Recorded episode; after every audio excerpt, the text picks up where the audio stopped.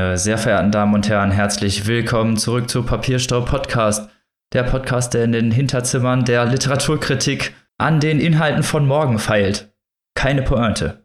Wie immer bin ich nicht alleine und jede Woche meine liebsten Mitpodcasterinnen an meiner Seite dabei. Zum einen die liebe Maike. Hallo. Und die liebe Annika. Hallo. Und natürlich auch mit dabei, wie immer, der Gründungsvater dieses Podcasts, der Robin. Hallo. Guten Tag. Willkommen zurück zu Literaturkritik auf dem Silbertablett. Angefangen geht es los mit dem Vorgeplänkel. Wir kommen zu den kleinen News dieser Woche oder was wir euch so für euch an News rausgesucht haben. Zum ersten kommen wir zum Literaturpreis Text und Sprache 2021, die Shortlist, auf der wir ein paar ja, bekannte Gesichter wiedergefunden haben. Ja, Papierstau-Podcast ist ja, wie ihr wisst, der bescheidene Podcast. Deswegen können wir an dieser Stelle mitteilen, dass wer unseren Podcast hört, jede Menge der Nominierten schon kennt. Da haben wir Kena Kusanet, wir haben Dorothee Elminger, wir haben Dennis Ode, Cemile Shahin, Leona Stahlmann, Olivia Wenzel, Iris Wolf, alle haben bei uns schon stattgefunden. Und wir freuen uns natürlich, dass sie jetzt für diesen jährlich vergebenen Preis nominiert sind. Im Oktober wird er verliehen. 20.000 Euro ist doch eine ganz gute Dotierung. Da schauen wir doch mal, wer dieses Jahr abräumt. Und sind natürlich sehr gespannt darauf. Und werden euch natürlich wie immer, wie Mike schon sagt, berichten. Verliehen wird der Preis übrigens, wichtig zu erwähnen, vom Kulturkreis der deutschen Wirtschaft im BDI. Die sollen also auch mal schön Geld für die Kultur raushauen und das machen sie auch. So soll es doch sein. Und jetzt kommen wir zum nächsten Punkt unseres Vorgeplänkels.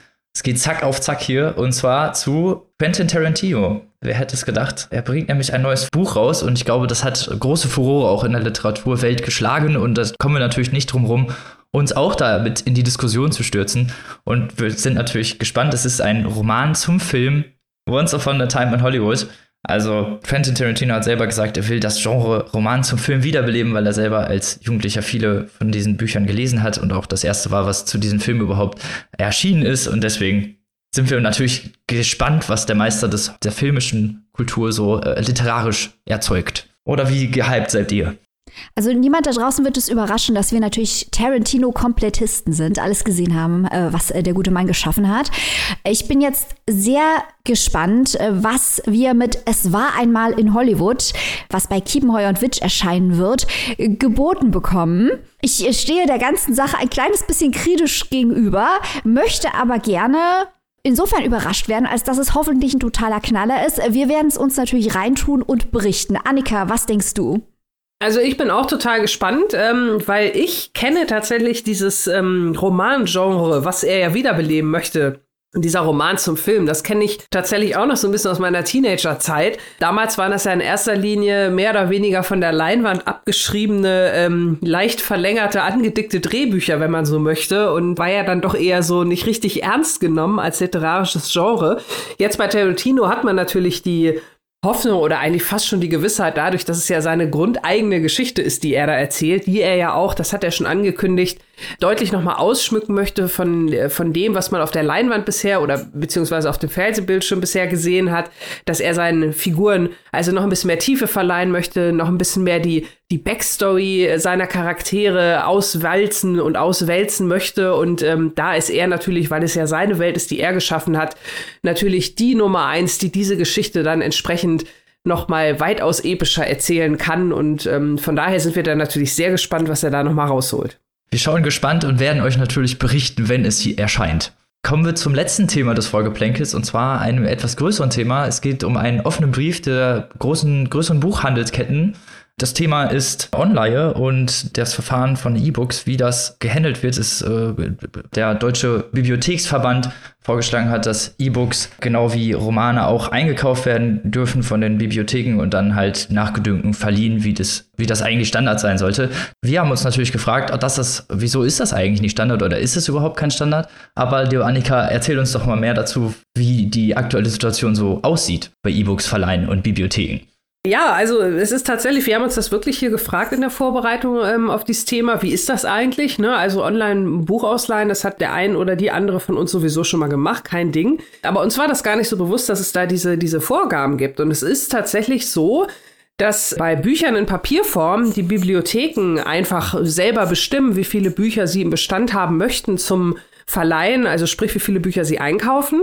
Bei E-Books ist es allerdings so, dass die Verlage das ähm, bestimmen, welche Titel äh, auch zu welchen Konditionen und zu welchen Bedingungen angeboten werden. Also auch in welcher Stückzahl oder wann, dass äh, Titel, die neu erscheinen, dann vielleicht erst nach ein paar Wochen oder nach einem festgelegten Zeitraum überhaupt erst in die Online dürfen und so weiter und so fort. Ja, nicht jeder Verlag möchte, dass, dass seine E-Books in öffentlichen Bibliotheken ausleihbar sind. Das ist wohl das, was dahinter steht und ähm, das war uns gar nicht so bewusst und die Bibliotheken wollen dagegen jetzt halt äh, vorgehen. Und das ist ja auch ein verständlicher Vorschlag, äh, zumindest im Sinne der Ausleihe, weil wenn Hardcover in dem Sinne verkauft werden, warum dann auch nicht E-Books? Die Kritik, die jetzt Thalia, Humdubel, Weltbild und Oseanische Buchhandlung äh, sowie Lehmanns Media gestellt haben, ist, dass es eine Kannibalisierung, wie sie es selber nennen, der eigenen Branche wäre, weil die äh, ja, E-Book-Absatzmärkte in der Online 2020 genauso hoch wären wie die kommerziellen. Das heißt, dass äh, auch wirklich in der Online wirklich Hochbetrieb herrscht, was die E-Books-Ausleihe angeht, was man natürlich angesichts der Covid-Lage durchaus verstehen kann. Äh, was ich allerdings nicht verstehen kann, und da jetzt kommt jetzt meine persönliche Meinung rein, ist, wieso das Ganze überhaupt in der Kritik steht, weil an sich ist es ja, naja, eine gute Sache, wenn es mehr Leser und Leserinnen gibt. Natürlich entgehen den großen Buchhandelsketten dadurch theoretisch Kunden, aber praktisch bringt es natürlich auch wieder Kunden rein, indem einfach mehr Leute generell lesen. Also man muss das ja auf die Ganzheit betrachten, natürlich auf den kurzen Markt, vielleicht jetzt auf die kurze Distanz mag es vielleicht jetzt ein paar Einbußen geben, aber andererseits muss man vielleicht auch wieder bedenken, dass die Leute, die sich das in der Online ausleihen, auch vielleicht nicht die Leute wären, die dafür bezahlt hätten. Das Verrückte ist ja auch, du hast es gerade schon angedeutet, Robin, dass äh, die, die sich beschweren, hier die großen Buchhandelsketten sind. Äh, ich kann mich nicht dran erinnern, äh, dass äh, Talia mal drüber nachgedacht hätte, dass sie mit ihrem E-Book-Reader und den spezifischen Angeboten dafür ja den kleinen, unabhängigen Buchhandel kannibalisieren. Äh, diese Art der Selbstreflexion haben wir, glaube ich, von den großen Ketten noch nicht gehört. Von daher muss man das, glaube ich, auch. Surprise, ähm, surprise. Ja, also ich glaube, man muss es auch im Kontext der knallharten wirtschaftlichen Interessen äh, sehen. Das ist dann auch ein bisschen fragwürdig, wenn da die Interessen der Autorinnen und Autoren vorgeschoben werden. Äh, zumal, wie du richtig sagst, äh, die Bibliotheken, die öffentlich ja finanziert werden, die erfüllen natürlich einen wichtigen gesellschaftlichen Zweck. Und warum sollte es da unterschiedliche Regelungen für E-Books und für Hardcover oder Taschenbücher geben? Ja, wenn man dann natürlich auch sieht, dass nur 13% E-Books den Markt äh, wirklich auch dominieren, gerade im kommerziellen Bereich, ist es ja eigentlich auch ein Rückschritt in diesem Sinne. Man, ja, man tut sich, glaube ich, damit selber keinen Gefallen und wie Michael schon sehr gut geufert hat, äh, geäußert hat, ist es natürlich eine sehr ironischer Twist, dass es von diesen großen Buchhändlern kommt, die sich dann tatsächlich darüber beschweren. Andererseits aber anderen Leuten ähm, ja den Markt schwer machen oder halt auch selber durchaus teilweise in der Kritik stehen und auch äh, hier schon öfter mal leider, oder was heißt leider, also öfter mal in der Kritik standen. Und wir sind ja auch hier der Podcast bekanntermaßen, der sehr viel amerikanische Literatur liest. Und dazu haben wir hier noch einen Tipp am Start. Und zwar gibt es in Deutschland deutsch-amerikanische Institute. Die heißen auch manchmal Amerikahäuser oder so ähnlich, sind angeschlossen an die amerikanischen Botschaften. Gibt es zum Beispiel in Heidelberg, in Nürnberg, in Saarbrücken, in Tübingen. Da könnt ihr euch schlau machen, ob es was Vergleichbares bei euch in der Umgebung gibt. Denn man kann dort kostenfrei E-Books ausleihen von aktuellen amerikanischen Romanen und Sachbüchern und wenn man dort Mitglied ist, auch Vorschläge machen, was die Institute anschaffen sollen. Also da habe ich schon ganz häufig Sachen vorgeschlagen, die dann gekauft wurden und ausgeliehen wurden, sowohl E-Books als auch Audiobooks. Das ist ganz fantastisch, steht natürlich unter dem großen Schirm der deutsch-amerikanischen Freundschaft. Also eine gute Sache, diese Institute zum Kulturaustausch zu unterstützen und diese Bücher auch zu lesen. Kleiner Tipp, deutsch-amerikanische Institute haben literarische Abteilungen. Nutzt sie, wenn ihr euch für amerikanische Literatur interessiert. Ein sehr toller Tipp, der, den ihr durchaus beherzigen solltet, gerade mit diesen Vorschlägen und so, Vorschlägen und so ist es natürlich eine ganz tolle Institution, einfach sich da zu beteiligen dran damit kommen wir schon zu dem vom den Literaturnews zum Inhalt, zum richtigen Inhalt, zu den Rezensionen dieses Podcasts, darauf, wo wir alle drauf wartet, auf die neuen Bücher. Und es geht auch direkt mit einem heute erschienenen Buch los. Liebe Annika, erzähl uns doch mal mehr, was du uns heute so mitgebracht hast und wohin uns dein Buch so entführt. Ja, also wirklich absolut druckfrisch auf den Tisch hier sozusagen. Ähm, das erste Buch der heutigen Folge. Adas Raum heißt es von Sharon Dodua Otto. Heute erschienen im äh, Fischer Verlag.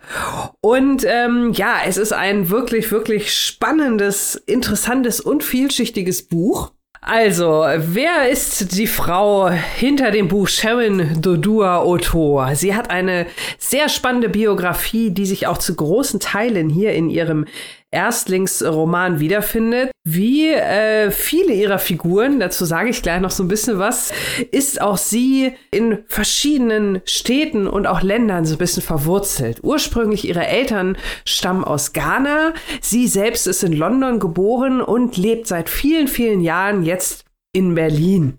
Und das sind auch so ein bisschen die drei Schauplätze Ghana, England und Berlin, die hier im Buch Adas Raum eine große Rolle spielen wie gesagt, auch biografisch teils eng verknüpft mit der Autorin, die auch als politische Aktivistin immer wieder in den Medien präsent ist.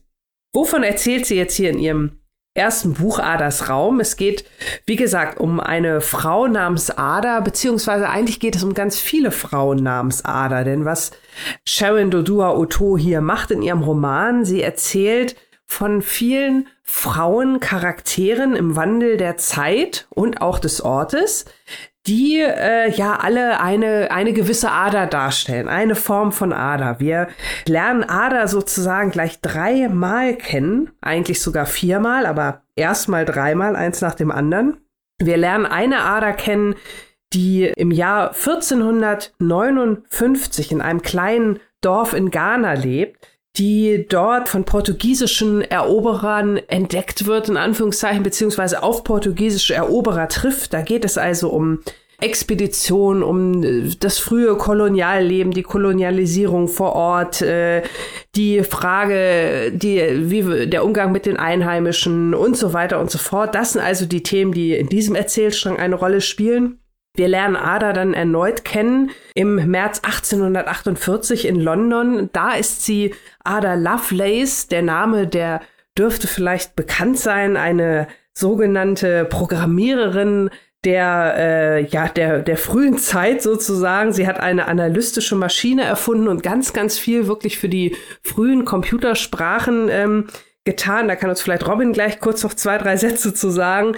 Hier im Buch lernen wir sie kennen als Liebhaberin von äh, Charles Dickens, der gerade an seinem Roman David Copperfield äh, schreibt. Also hier seht ihr schon so ein bisschen Historie verbunden äh, mit dem Erzählstrang. Und die dritte Ader, die wir dann kennenlernen, ist im März 1945 in einem KZ in Deutschland, äh, wo sie als ja Gefangenen, Prostituierte, wenn man so möchte, den anderen Mitgefangenen zu Diensten sein muss. Also eine sehr, sehr, eine kaum vorstellbare Qual und Pein, die dieser Ader da äh, zuteil wird. Also diese drei Geschichten werden strangmäßig nebeneinander hererzählt. Äh, einmal aus der Sicht der jeweiligen Ader, einmal aus Sicht eines toten Gegenstands, also äh, zum Beispiel eines Reisigbesens oder auch eines Türklopfers.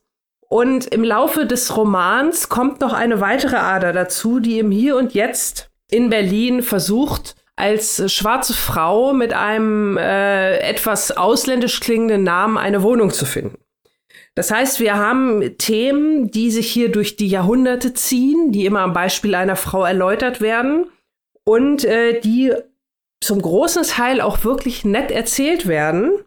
Aber leider hat mich das Buch mittendrin so ein bisschen verloren, weil diese drei Erzählstränge, auf die ich jetzt gerade kurz mal eingegangen bin in meiner Zusammenfassung, worum es hier in dem Buch geht, die äh, verschwimmen leider so ab der Mitte, wenn auf die heutige Ader geguckt wird. Und das fand ich eigentlich sehr, sehr schade, weil die Geschichten dadurch am Ende so ein bisschen unfertig wirken. Und äh, vielleicht ist es auch so ein bisschen der mehr oder weniger direkte Vergleich. Äh, also ich habe hier auch bei diesem Buch wieder viele Momente gehabt, wo ich an Bücher gedacht habe, die wir so in der letzten Zeit hier im Podcast vorgestellt haben, in den, in den vergangenen Wochen. Also gerade diese Sammlungen von, von Frauenschicksalen, äh, auch im, vielleicht im äh, Wandel der Zeit, äh, war in den letzten Wochen ja auch wieder ein großes Thema. Wir haben Bücher auch hier schon mal äh, Thema als Thema gehabt, wie Heimkehren von Yagiasi, die ja auch eine Geschichte, die ihren Ursprung in Ghana hat und dann in die westliche Welt sozusagen rüberschwappt. Also ich will jetzt nicht sagen, das hat man schon an anderer Stelle so ähnlich oder, oder ähm, anders ausformuliert gelesen. Hier ist es halt interessant mit diesen, wie gesagt, drei Strängen, die sich dann aber nicht so richtig zueinander finden. Ich finde auch grundsätzlich natürlich diese Mischung von ähm, historischen Fakten und ausgeschmückt mit fiktionaler Erzählung, das haben wir ja auch immer, immer mal wieder äh, hier gehabt. Das finde ich auch sehr interessant. Aber das wirkt dann teilweise auch so ein bisschen, so ein bisschen ablenkend. Also diese, dieses, diese Figur Ada, die man äh, hat, die sich hier wie dieser rote Strang durch diese ganzen kleinen Erzähl-Puzzleteilchen schwenkt. Und man kann natürlich ähm, viel, das macht schon Spaß, äh, viele Dinge wiedererkennen. Eine bestimmte Zahl spielt in jedem Erzählstrang eine Rolle. Also man, man sucht so die Gemeinsamkeiten dieser dieser Schleifen, wo die sich immer wieder treffen. Es gibt bestimmte Figuren, die ähnliche Namen haben, die in allen allen Zeitschleifen wieder auf äh, wieder auftauchen. Das macht Spaß. Das ist interessant, dem auf die Spur zu gehen. Aber ähm, für mich ist dadurch leider die Geschichte so ein bisschen in den Hintergrund getreten. Und als diese Gimmicks dann äh, irgendwann halt weggefallen sind, als halt diese, diese hauptsächlich heute spielende Erzählstrang in den Vordergrund getreten ist, da hat's mir dann am Ende leider, hat's mich so ein bisschen fraglos zurückgelassen, weil ich irgendwie diesen, diesen ganzen Zusammenhang äh, dann am Ende, ja, ich fand's nicht so gut dann am Ende aufgelöst. So muss ich es vielleicht einfach mal sagen. Es gibt, es gibt dann noch mehr Klammern, ein Armband, was auch so durch die Erzählstränge wandert und so weiter und so fort. Das war mir einfach dann unterm Strich zu viel Symbolik ähm, und die, die Charaktere sind dafür leider ein bisschen zu sehr in den Hintergrund geraten. So viel mal äh, meine erste Kurzzusammenfassung und vor allem auch mein erster Eindruck zu Adas Raum. Ähm, habt ihr Fragen dazu?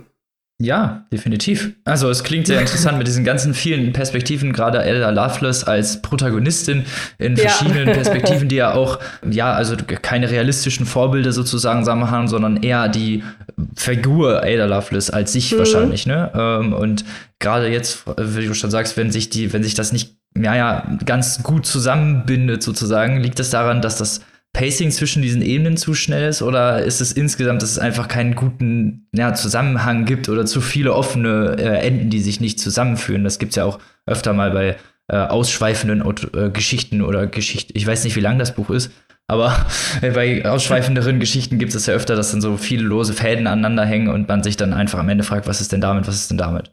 Ähm, also ich glaube, so eine, so eine Mischung so ein bisschen aus beiden. Also ich glaube, äh, bei, ich hatte so ein bisschen das Problem, dass ich am Ende zu viele offene Fäden hatten, gar nicht so sehr was inhaltlich, so, also oder vielleicht nicht nur inhaltlich, sondern was auch strukturell, weil es hat halt äh, strukturell mit diesen drei Strängen angefangen, ne, dass man halt im, äh, im ersten, du hast diese drei Stränge hintereinander weg aus Erzählperspektive A.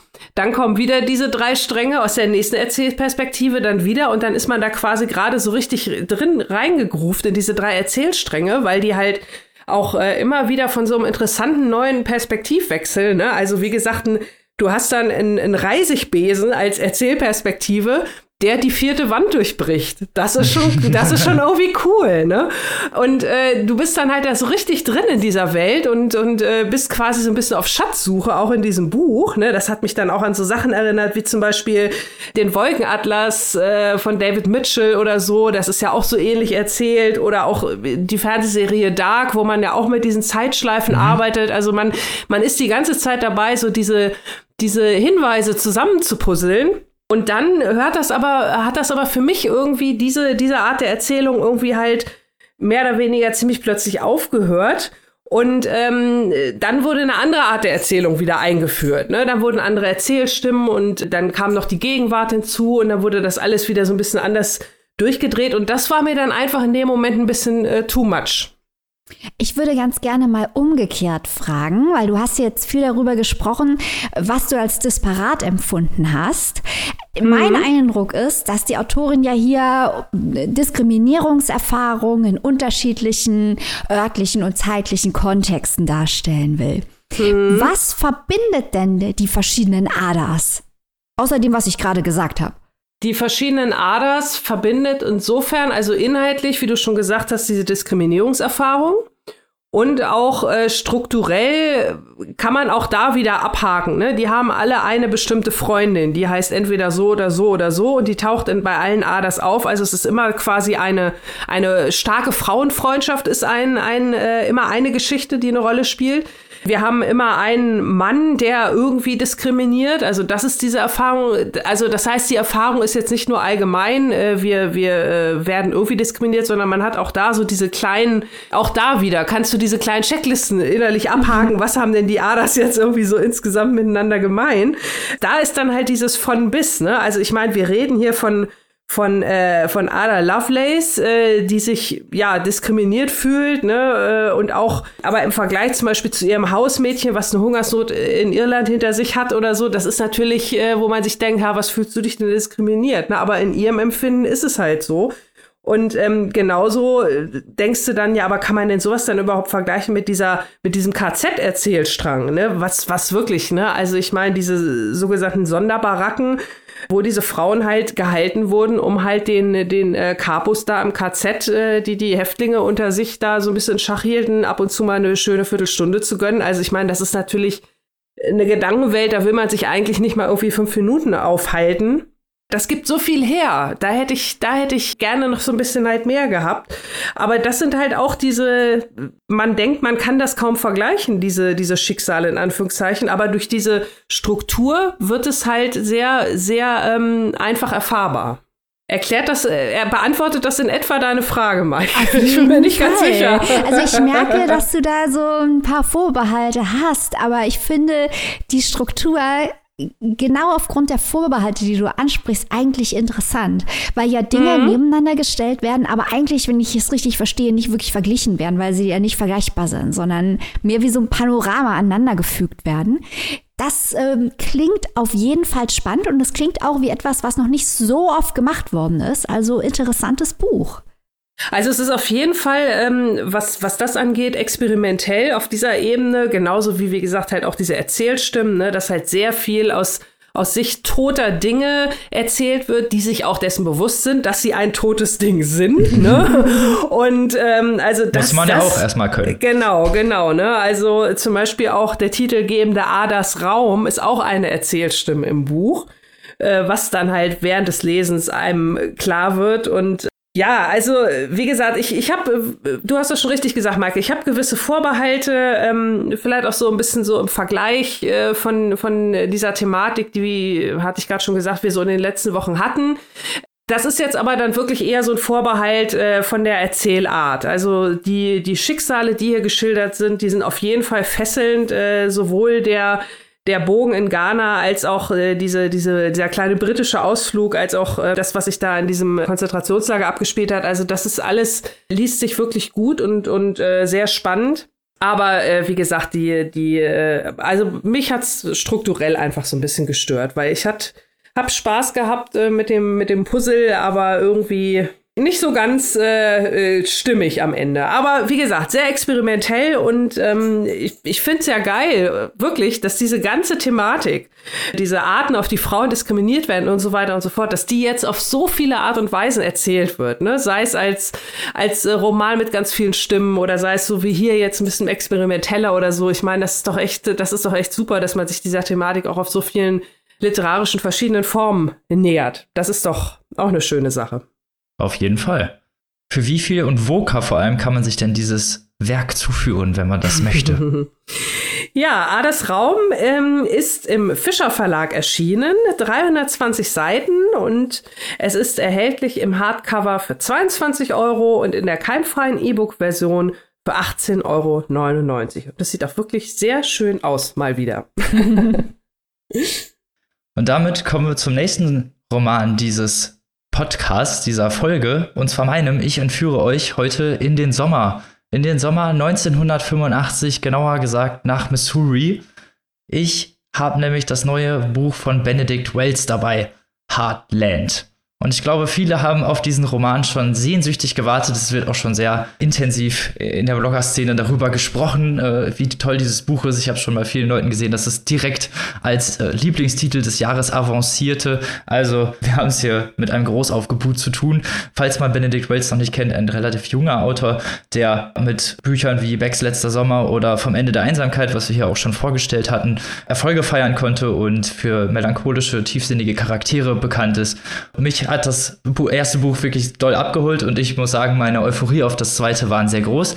Und auch wenn es, wenn wir zum Setting kommen und mal darüber reden, worum geht es überhaupt, es geht, wie gesagt, um eine Kleinstadt Missouri, Gary, genauer gesagt 1985. Es ist wie ein 1985er Roman, eine Hommage an Stand By Me und an Ferris macht blau, an diese ganzen 80er Romane im Sommer, die wir alle so lieben, das Ende der Kindheit, das Ende der Jugend. Aber bevor ich hier zu viel erzähle, und schon hier anfange mit meiner Rezension, komme ich mal zum Inhalt. Es geht nämlich um Sam.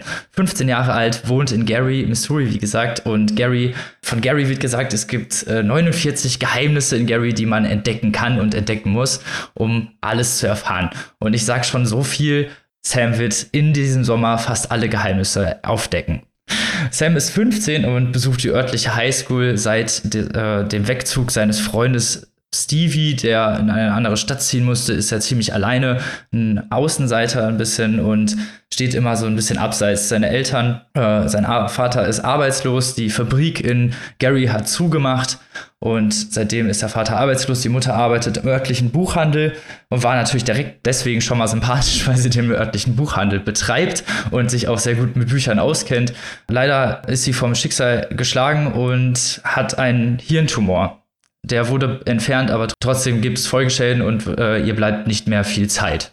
Auch die frohe Natur ist etwas äh, herausgegangen, auch diese Trauer und Melancholie spielen da natürlich rein, wenn man weiß, dass man, ja, dass einem nicht mehr so viel Zeit bleibt, ändern sich natürlich auch die ganzen Gewohnheiten. Das kriegt Sam auch zu spüren, der natürlich, ja, sehr an seiner Mutter hängt. Diese ganze Mutter-Sohn-Beziehung ist unglaublich gut porträtiert, auch die beiden, diese zwischenmenschlichen Beziehungen. Die möchte nämlich, dass er Freunde findet und auch seinen Sommer genießen kann Sie möchte ihn eigentlich zu den Cousins schicken, aber Sam hat eine andere Idee und wirbt im örtlichen Kino Metropolis an, wo er ziemlich schnell die ja, örtlichen Mitarbeiter als seine Freunde in den Mitarbeitern dieses Metropolis-Kino seine Freunde findet.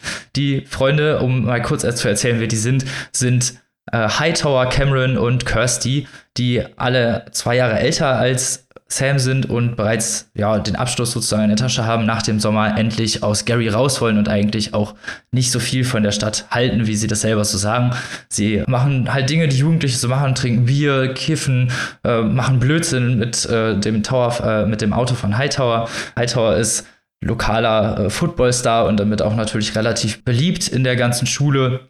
Äh, der einzige, der ein Pickup hat, der auch vom ja, Schicksal geprägt ist. Seine Mutter ist früh gestorben, er ist der einzige Schwarze im Dorf, sein Vater ist weiß, also er hat auch oft mit Rassismus zu tun und oft mit blöden Sprüchen zu kämpfen, gegen die auch gegen ja, seine Hautfarbe gehen. Äh, also die 80er in so Kleinstädten sind natürlich, wie man das auch aus den Filmen kennt, teilweise sehr konservativ und auch äh, Cameron kriegt das zu spüren, der bisexuell ist und auch offen bisexuell ist und gerne Hohn und Spott erntet aufgrund seiner Sexualität. Kirsty, die dritte im Bunde und die, na sagen wir mal, die kann man auch am Anfang schon verraten. Natürlich hat dieses Buch auch eine Liebesebene, in die verliebt sich Sam relativ früh, bekommt auch diese konservative Art der Stadt zu spüren, denn sie ist ja eine Frau Natur, bandelt gerne mit Jungs an und lebt ihre Sexualität aus. Ähm, sie war früher so ein Bücherwurm, ist relativ spät aufgeblüht und nutzt das Ganze jetzt, hat auch keine große Beliebtheit in der Schule und lernt wie jeder Jugendliche einfach natürlich nun mal seinen Körper kennen und äh, auch die Sexualität kennen. Und das passt aber diesem konservativen Dörfchen nicht. Deswegen wird gerne über diese Truppe getuschelt. Es ist, wie ich erzählt habe, eine Amerika-Story im Sommer 1985, wie diese ganzen Vorgeschichten, das Ende, das äh, Erblühen des Erwachsenwerdens, das Abstreifen der letzten Hautfetzen der Kindheit sozusagen. Äh, Sam, der ja als Außenseiter jetzt endlich Freunde kennenlernt, so die großen, ja, die großen Eigenheiten des Lebens, die großen Eigenheiten der Jugend nochmal einmal alle aufleben lässt, die große Liebe, die große Freundschaft, nochmal einen schönen Sommer zu erleben und auch nochmal sich, ja, irgendwie geborgen zu fühlen und das zu erleben, was man als ja, Jugendlicher erleben möchte, bevor der Ernst des Lebens sozusagen losgeht. Und der Ernst des Lebens ist bei Sam halt mit seiner Mutter verbunden, die auch irgendwann im Laufe des Werkes stirbt. Das ist kein Spoiler an dieser Stelle, sondern das wird bereits relativ früh, äh, wird relativ früh dem Leser und der Leserin gesagt.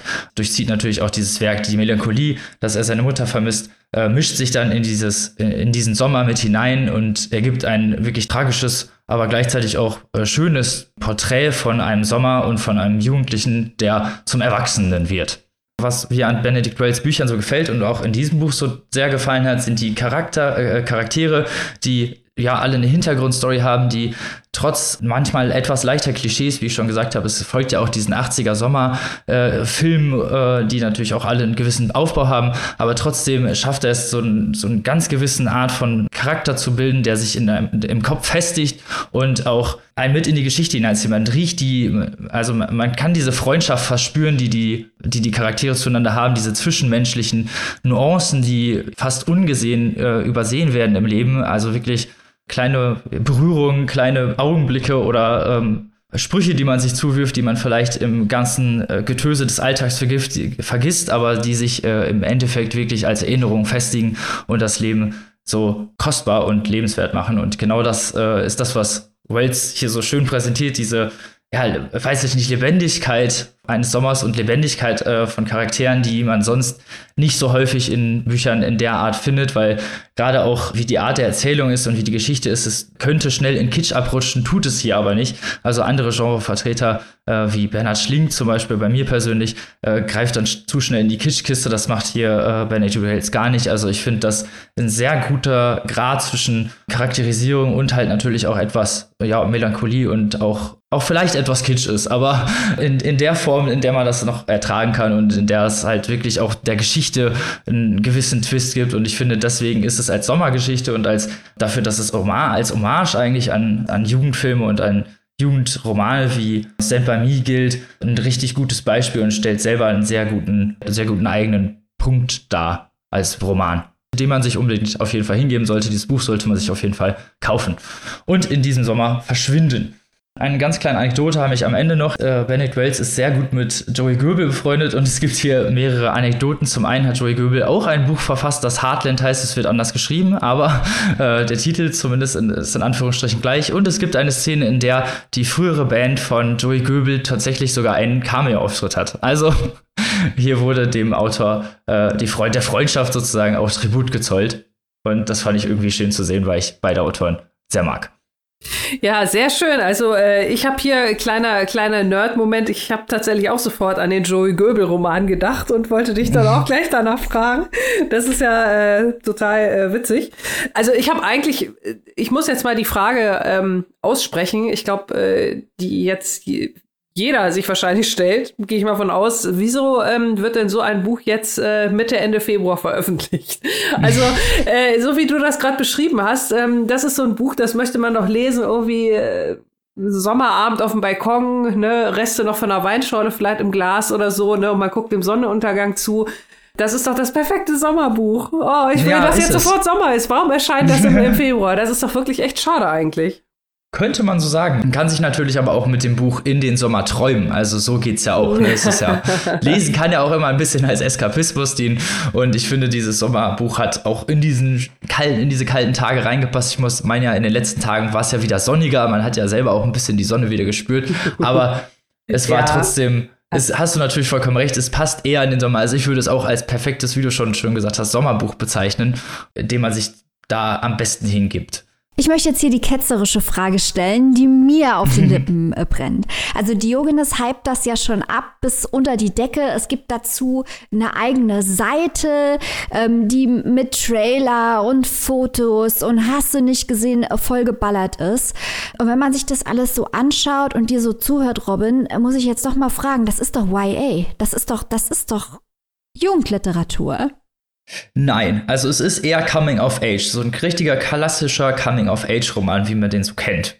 Einfach so wirklich, ne, Sam, der als eher unsicherer Jugendlicher mit diesen an seinen Freunden wächst, auch mit seinen Freunden zusammenwächst, auch mutiger wird über diese Zeit natürlich und als ganz, ganz anderer Mensch aus diesem Sommer hinauskommt, als er hineingegangen ist. Also äh, Wells vergleicht es ja auch hier mit The Perks of Being a Wallflower. Das gibt es auf Deutsch unter den Titeln Vielleicht lieber morgen oder Das ist also mein Leben. Okay.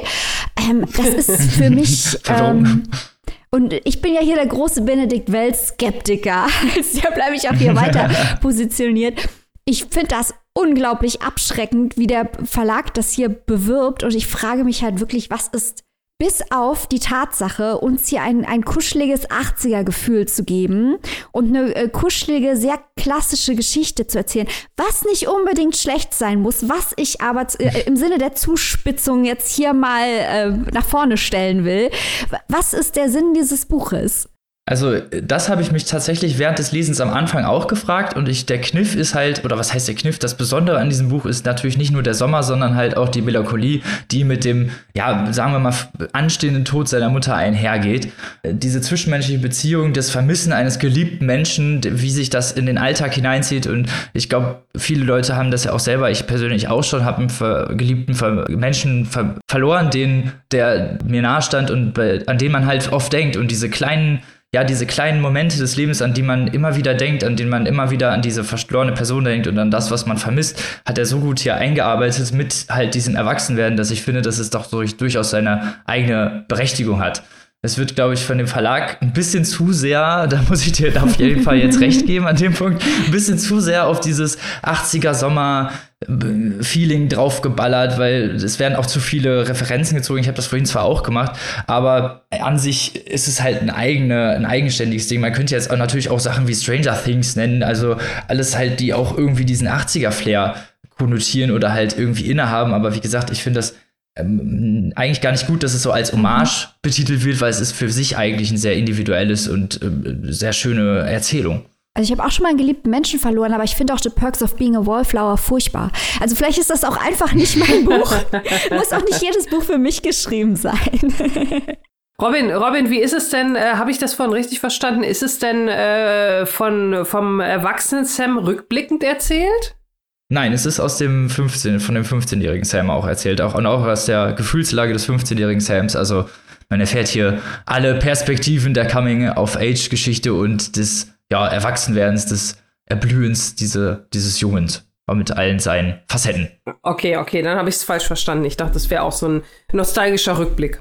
Falls ihr euch aber Heartland zuführen wollt, nach Gary reisen möchtet, was ich euch durchaus empfehlen kann, nicht nur zu Sommer, aber auch natürlich vor allem zum Sommer, äh, könnt ihr das tun äh, im Diogenes Verlag für 24 Euro in der gebundenen Version und 22,99 Euro in der Audio-CD. Vorgelesen von Robert Stadelober. Eine E-Book habe ich leider irgendwie nicht gefunden. Ich weiß nicht, ob das im Plan ist. Das sehe ich irgendwie hier gerade nicht. Aber holt euch das auf jeden Fall. Ist eine schöne Geschichte. Und damit kommen wir zum letzten Roman dieser Folge. Und jetzt wird es wieder technisch denn es geht in die Computerwelt. Uh. Mike, was hast du dabei? Ganz genau. Es geht hier um einen Roman, der von uns allen heiß erwartet wurde, nämlich äh, das neue Buch von Raffaela Edelbauer. Raffaela Edelbauer hatte mit einem Auszug aus Das flüssige Land damals den Publikumspreis beim Bachmann-Wettbewerb gewonnen und war mit dem Buch auf der Shortlist des Deutschen Buchpreises. In diesem Kontext wurde der Roman auch bei uns besprochen und gelobt. Das können wir, glaube ich, immer noch empfehlen, das flüssige Land von Raffaela Edelbauer. Aber was taugt jetzt ihr neuer Roman? Die Science-Fiction-Dystopie Dave. Im Zentrum dieses Romans steht die Frage, ob eine künstliche Intelligenz ein Bewusstsein entwickeln kann und so quasi wirklich zur Extension of Man, wie Marshall McLuhan das wohl genannt hätte, also quasi zur Ausdehnung der Menschheit genutzt werden kann. Dave ist der Name der künstlichen Intelligenz, um die es hier geht. Und das soll eine Superintelligenz werden, die gerade hier programmiert wird. Quasi die letzte menschliche Erfindung, die so viel Programmierkraft, Speicherkapazität hat, um alle menschlichen Probleme zu lösen. Und in der Welt, in der wir uns hier in Edelbauers Roman befinden, hat die Menschheit nun wirklich genug Probleme, denn die Welt ist unbewohnbar geworden. Im Hintergrund wird so ein bisschen angedeutet, Erdbeben, Klimawandel, Überbevölkerung, all das hat dazu geführt, dass die Menschen nun in einem mysteriösen Megakubus leben, genannt das Labor. Wirklich hunderttausende Menschen leben geschichtet in Etagen in diesem Kubus und arbeiten auf die Vervollkommnung von Dave, dem Supercomputer hin, der die Menschheit quasi retten soll, indem die Menschheit in Dave dann aufgeht. Wir merken, das hat auch so eine religiöse Konnotation. Da geht es wieder um Transsubstantion und den Austausch der Religion durch die absolute Technikgläubigkeit. Das ist so ein bisschen der philosophische Überbau. Philosophisch ist hier ein wichtiges Stichwort. Der Vater von Raffaela Edelbauer ist ja Philosoph. Sie selber hat Philosophie studiert. Sie nimmt sich ja eben den Fragen der künstlichen Intelligenz mit philosophischen und äh, literarischen Mitteln an. Die Hauptfigur in Dave ist ein 28-jähriger Programmierer mit dem Namen Sis und der, der schreibt Skripts für Dave und ist quasi ein ganz kleines Licht in diesem riesengroßen Organismus, äh, der sich der Aufgabe verschrieben hat, Dave zu Ende zu programmieren.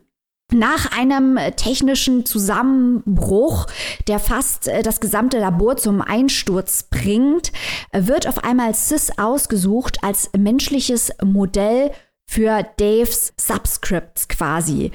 Denn er soll quasi eine Art Anker bilden im zu programmierenden Computerbewusstsein. Er soll also quasi einen Anker bilden für die Programmierung vom Dave. Der Hintergrund ist, wenn der Computer Sprache erkennen soll, muss er ja auch quasi Konnotationen erkennen, die durch einfache Befehle äh, sich nicht erschließen lassen, sondern er muss eine menschliche Erfahrungswelt eingespeist kriegen ins System, um Nuancen erkennen zu können. Und dafür ist jetzt Sis da. In einer geheimen Operation wird er also ausgewählt, um das menschliche Bewusstsein in Dave einprogrammieren zu können. Seine Erfahrungen gibt er also quasi in Ges Gesprächstherapieartigen äh, Sessions raus an äh, die Obersten in diesem Kubus, die sie dann in Form von Skripts in Dave einprogrammieren. Er erzählt also verschiedene Dinge aus seiner Kindheit, er erzählt über seine Gefühle, er erzählt über Traumata, er erzählt über seine Familie und seine Geschichte wird aus ihm heraus in Dave eingefügt. Da stellt sich aber natürlich nun die Frage, und das ist der Spannungsplot, der das Buch vorantreibt, was wird wohl passieren, wenn das Bewusstsein von Sis komplett in Dave reinprogrammiert wurde? Und Sis findet auch heraus, er ist nicht der Erste, der da ausgesucht wurde. Es wurde vorher schon mal jemand ausgesucht und der ist spurlos verschwunden. Was ist mit seinem Vorgänger als humanes Bewusstsein von Dave passiert?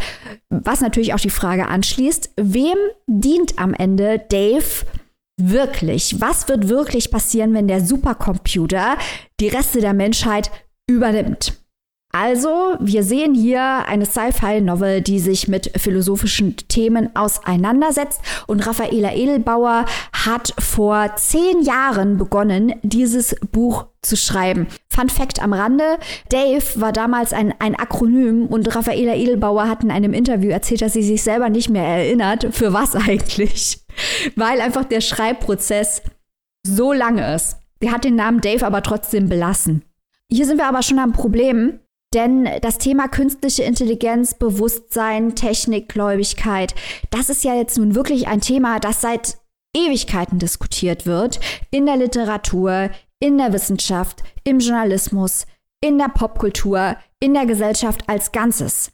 Und wenn man das so ein kleines bisschen mitverfolgt, dann erkennt man, glaube ich, als Problem, dass Raffaela Edelbauers Roman dieser Diskussion nicht wirklich viel hinzuzufügen hat und da auch, glaube ich, ein kleines bisschen Gratisapplaus mitgenommen wird, weil wer wird wohl der These widersprechen, dass hier Gefahren des Überwachungsstaates und der Dehumanisierung bestehen, wenn man in einen Computer das menschliche Bewusstsein reinprogrammiert und der quasi am Ende die menschlichen Probleme lösen soll. Das ist recht, recht offensichtlich. Ich glaube, das hat man schon erkannt. Die Frage ist nur, wie geht man damit um und wie man damit umgeht. Das wird in dem Buch weniger diskutiert, sondern eher äh, auf die Gefahren hingewiesen, die jetzt nicht direkt neu sind.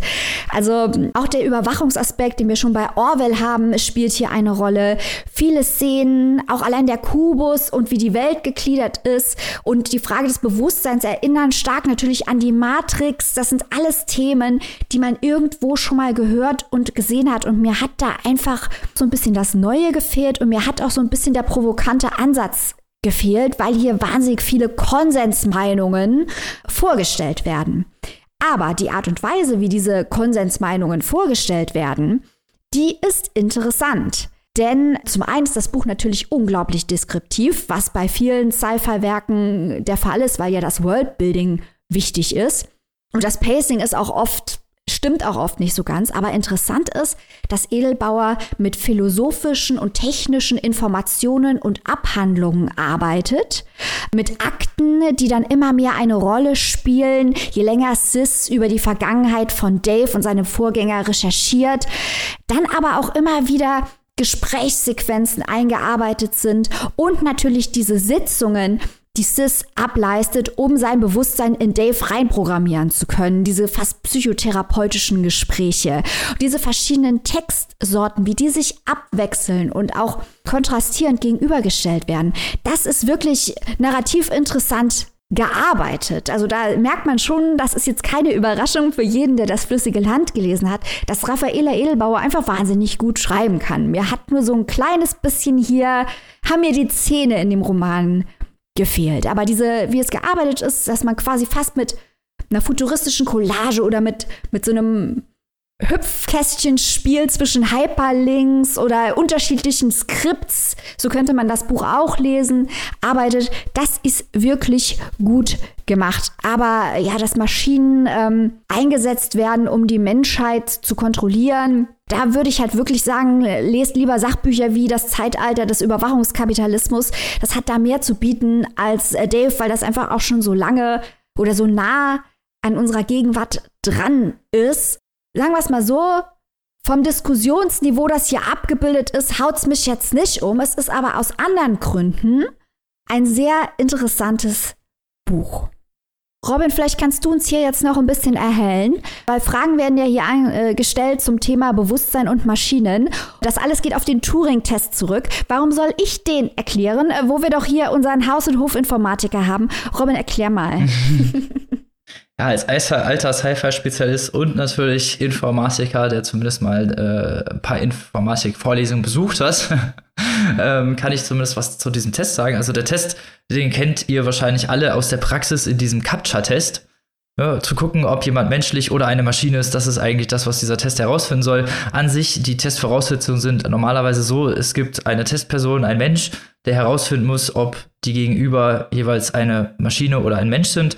Er kann sie weder sehen noch hören und lediglich per Tastatur mit ihnen kommunizieren und darf auch äh, den beiden äh, intensiver Befragung aussetzen, um wenn hinterher immer noch nicht festzustellen ist, wer die Maschine ist und wer der Mensch, Genau, und bei äh, Dave soll quasi den Turing-Test bestehen, sodass man nicht mehr rausfindet, ist es ein Mensch, ist es eine Maschine, die absolute Supermaschine. Gruselig, gruselig. Interessant. Ich meine, diese, aber diese Fragen gibt es ja auch schon länger in der Sci-Fi, wie du es vorhin schon gesagt hast, Philip K. Dick.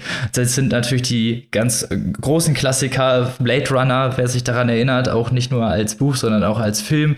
Der Void-Kampftest ist eigentlich eins zu eins dieser Turing-Test und auch da wurde diese Frage schon gestellt und du hast es ja eigentlich selber schon gesagt, dass es nicht, nicht mehr viele Schritte gibt, die man über diese Sci-Fi-Fragen noch hinausstellen kann, weil äh, Asimov mit den Robotergesetzen auch schon früh ja diese ganzen Fragen etabliert hat und das auch eigentlich sogar auf beziehungstechnischer Weise, wie wir es äh, letztes Jahr mit Ian McEvans Maschinen wie ich gesehen haben, sogar noch weitergeht. Also wir haben sogar im beziehungstechnischen Bereich ja sogar schon eigentlich alles abgegrast. Also ich habe sogar schon Bücher gelesen, wo dann KIs mit Menschen eine Beziehung geführt haben, wofür sie nicht mal substanziell äh, vorhanden sind in dem Sinne. Also man hat ja eigentlich schon mal alles gehabt, aber das, was ich interessant an Dave finde, ist, dass es ja ein Gegenpol eigentlich zu dem ist, was normalerweise gemacht wird. Das ist ja, normalerweise werden ja Maschinen dazu eingesetzt, Menschen eben nicht zu zerstören. Hier werden, so wie ich es verstanden habe, ja die Geister eigentlich aller Menschen in diese Maschine gespeist, um diese eigentlich als letztendliche Supermaschine über, als Übermensch sozusagen, oder? da kommen wir ja wieder in das Religiöse, äh, rauszubohren und dann können ja danach alle Menschen ausgerottet werden, sagen wir es mal so. Also Sis wird quasi, sein Bewusstsein wird quasi in die Maschine erstmal eingespeist, um die zu perfektionieren, weil halt in die Maschine die Hoffnung gelegt wird, dass die Maschine die Probleme der Menschheit löst. Und das Ganze spielt halt quasi mit der Frage, sollen jetzt die Maschinen werden wie die Menschen oder die Menschen wie die Maschinen? Was natürlich in Zusammenhang mit ganz, ganz vielen Phänomenen steht, die wir heute schon haben. Stichwort hier Fitness-Tracker und weiß der Teufel was alles und eben Überwachungskapitalismus, äh, Facebook weiß der Teufel. Ich finde halt auch, dass es eine sehr gegenwärtige Fragestellung ist. Aber ich hätte halt gerne was dazu gelesen, wie man damit umgeht, weil das diese Problematik besteht, wie du auch gerade ausgeführt hast, Robin das ist ja nun weitgehend bekannt. Nur die Frage ist, was machen wir draus? Und das wird in diesem Buch, der wird quasi nur, wie du gerade gesagt hast, Robin, da wird halt das Extrem aufgemacht. Aber wie man de facto mit den Fragen praktisch umgehen könnte, dazu gibt es sehr wenig Literatur mit echten Vorschlägen. Es wird immer nur gewarnt vor der Superintelligenz und gewarnt vor der Technikgläubigkeit. Und ich will gar nicht sagen, dass das falsch ist, aber Raffaela Edelbauer sagt dann solche Sätze und ich mag die wirklich gern. Und ich mochte wirklich das Wissige Land, aber ich sagt dann Sätze wie, es ist ein Buch, das Buch ist ein Plädoyer für den Humanismus. Ich bin nun auch für den Humanismus, aber ich möchte keine Bücher lesen, die Plädoyers für den Humanismus sind. Das ist mir ein bisschen das ist mir ein bisschen zu wenig. Versteht ihr, was ich meine? zu seicht, um mal bei der äh, maritimen Sprache zu bleiben, sozusagen. Also das Buch ist, äh, das Buch ist nicht seicht. Äh, das möchte ich nur, nur noch kurz dazu sagen. Das Buch ist äh, nicht seicht, aber ich finde der, der diskursive Anspruch, der ist ein bisschen seicht. Sorry, Annika, ich habe dich unterbrochen. Also ich muss sowieso die ganze Zeit nur an irgendwie äh, die, die, die Terminator-Saga denken und ähm, frage mich jetzt, äh, ob ich inhaltlich hier in diesem Buch mehr erfahre als das, was die Filme mir schon erklärt haben. Vermutlich dann wohl eher nicht. Also ich bin jetzt leider kein Experte für die Terminator-Saga. Was? da bin ich aus dem Podcast geschmissen. Aber ja, also das sind, das hat wirklich viele, man sollte es lesen für den Ansatz, den erzählerischen Ansatz, diese Collagetechnik. Das ist wirklich sehr gut gemacht. Und da sind auch viele satirische Spitzen drin und das ist häufig lustig und das ist häufig überraschend. Und da sind auch viele gute Twists drin. Ist jetzt nicht so, dass man das liest und denkt, was ist das denn für ein Blödsinn? Aber ich finde halt einfach, wenn man im Jahr 2021 über Maschinenintelligenz schreibt, wo jeden Tag in der Zeitung was über autonomes Fahren und äh, ähnliche Themen steht, da muss halt mehr kommen als nur die Warnung vor der großen Superintelligenz. Das ist, ist mir, es reicht mir nicht mehr in dem Gebiet. Das ist meine Kritik.